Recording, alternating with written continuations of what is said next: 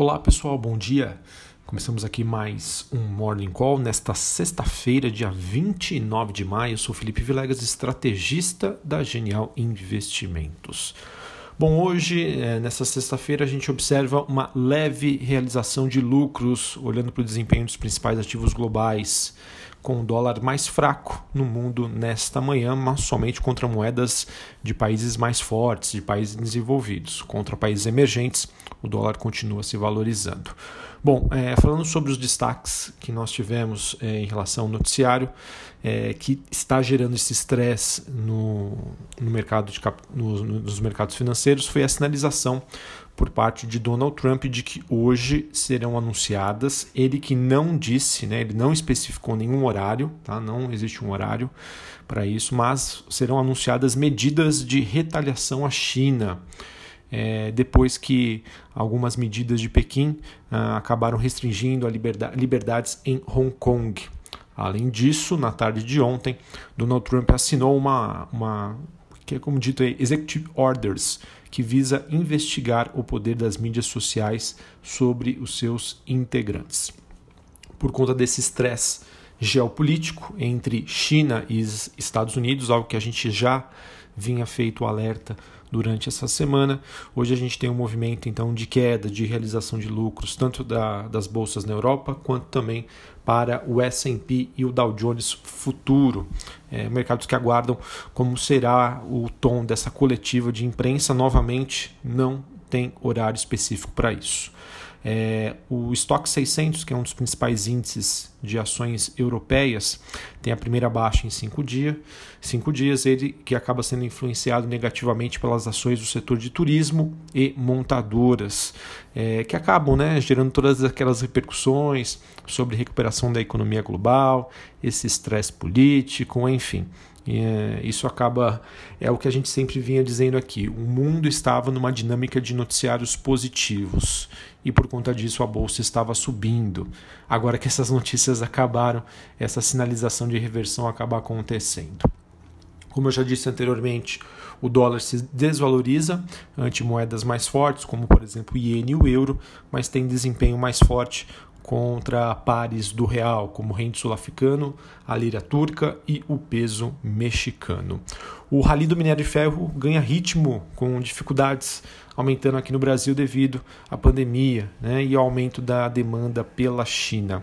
Estoques chineses que seguem em queda, o que ajuda então a manter o preço, o preço do minério de ferro em alta e ele acaba ficando blindado aí da volatilidade de outros metais industriais. O petróleo cai e reverte o ganho mensal com os receios sobre a tensão nos Estados Unidos e China. É, e como eu já disse anteriormente, os metais industriais sobem em Londres. Bom, pessoal, no tocante do cenário econômico, poucas novidades, mas trazer aqui para vocês para a gente ter uma explanação de como está a situação atual. Na Coreia do Sul, as exportações dos primeiros 20 dias do mês de maio é um indicador bastante coincidente aí da economia global, conhecido por muitos aí como em real time, né, em tempo real, mostram um mundo ainda bastante fragilizado. Na Alemanha, as vendas do varejo de abril ficaram acima das expectativas e muito sustentadas pelas compras online de utensílios básicos para a sobrevivência. Olha que interessante, né? Isso já mostra alguma mudança de hábitos de consumo que podem vir a a, ser estruturais enquanto durar esta crise.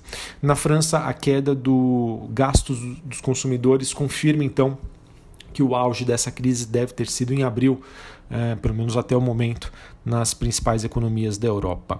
E nesse ambiente de certeza, uh, alguns estudos mostram que a demanda por ouro continua bastante elevada. Aqui no Brasil, o Congresso ontem avançou na extensão de algumas medidas e alguns pacotes de ajuda financeira à população. E a novidade positiva é que as restrições que foram solicitadas pela equipe econômica foram atendidas, mostrando alguma aproximação entre o executivo e o legislativo, porém, as tensões políticas ainda continuam principalmente em relação ao governo e ao STF.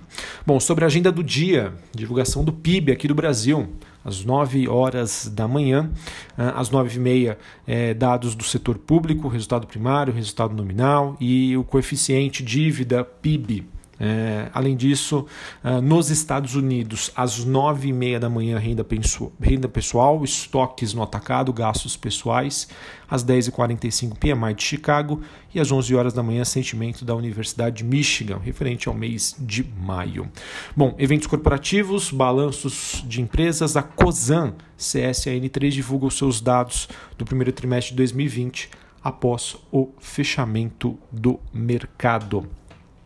Além, além disso, pessoal, quando a gente olha uh, para finalizarmos aqui, finalizarmos aqui o noticiário corporativo, uh, sobre a Braskem, a Braskem informou que acabou reduzindo os investimentos para 2020 ela que tinha uma meta de 221 milhões de dólares para serem gastos com investimentos, agora passou para 600 milhões de dólares. Essas medidas é, visam a preservação de caixa e manutenção da sua solidez financeira. Stone e PagSeguro estão se preparando para aceitar os pagamentos com recursos do auxílio emergencial, de acordo com o broadcast, ou seja, mais concorrência aí para a Cielo. A Cielo que saiu na frente nessa, nessa facilidade né, que estará disponível a todos uh, os mais de 40 milhões de usuários que abrirem contas poupanças digitais na Caixa para receber esses recursos e agora ela ganhou concorrência. Stone e PagSeguro estão aí no páreo. Uh, mais uma notícia aqui do broadcast. De acordo com, com o jornal, os bancos terão a possibilidade de leiloar as carteiras de empréstimos vencidos das operações feitas juntos a pequenas e médias empresas que terão como garantia né, o fundo de fundo, né, o aval do BNDES. Esses são aqueles créditos podres. Então vamos ver mais uma medida aí de liquidez para os bancos. É, notícia do jornal Valor Econômico: apesar do expressivo aumento de pacientes acometidos pelo novo coronavírus, os hospitais privados projetam queda na receita entre 30% a 40% este ano, devido ao cancelamento de outros procedimentos médicos que têm uma rentabilidade maior. Então vamos acompanhar o desempenho de Rap Vida e Notre Dame Intermédica. Pode ser que essa notícia aí traga um viés mais negativo para essas companhias. Bom, a Ering ela informou o seu resultado e o principal destaque que ela, que ela trouxe aqui foi a aceleração sobre o crescimento de suas vendas multicanais por meio das ações né, da coleção outono e inverno que acabaram incentivando as compras é, em loja que eram feitas em lojas físicas a, a, como início pelo canal digital e a retirada pelos sistemas de drive-thru. Em abril, o crescimento dessa modalidade, né, que seria a, a compra online e retirada presencial, cresceu 104%, e do dia 1 ao dia 11 de maio, que entrou aí em vigor o Dia das Mães, houve um crescimento de 173%. Bom, acho que essas é, foram as principais notícias do dia. A gente também teve o Burger King, que divulgou seus números de balanço, é, reforçando aí que houve um crescimento é, substancial da, da parte de delivery, de, de compras né, pela internet. Realmente as empresas mostrando aí que estão tendo que se adaptar frente a essa nova realidade do coronavírus. Bom, pessoal, acho que era isso. A gente chega então ao final do mês de maio, um mês que era muito temido por muitos, mas a gente teve uma nova realidade, né?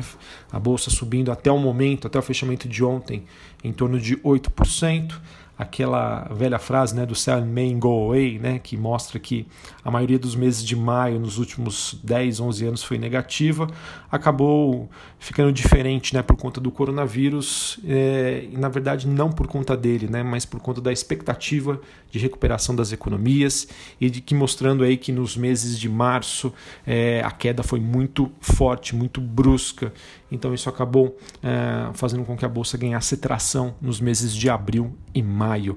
E a gente espera que isso continue no mês de junho, tá? Apesar de, de eu acreditar que esse nível de recuperação, na minha opinião, já chegou ali muito próximo do seu limite.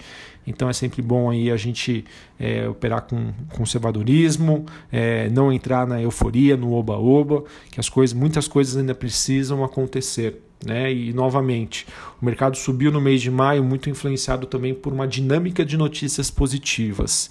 Se essas notícias acabarem, essa virada de chave pode acontecer de um dia para o outro, vocês sabem, né?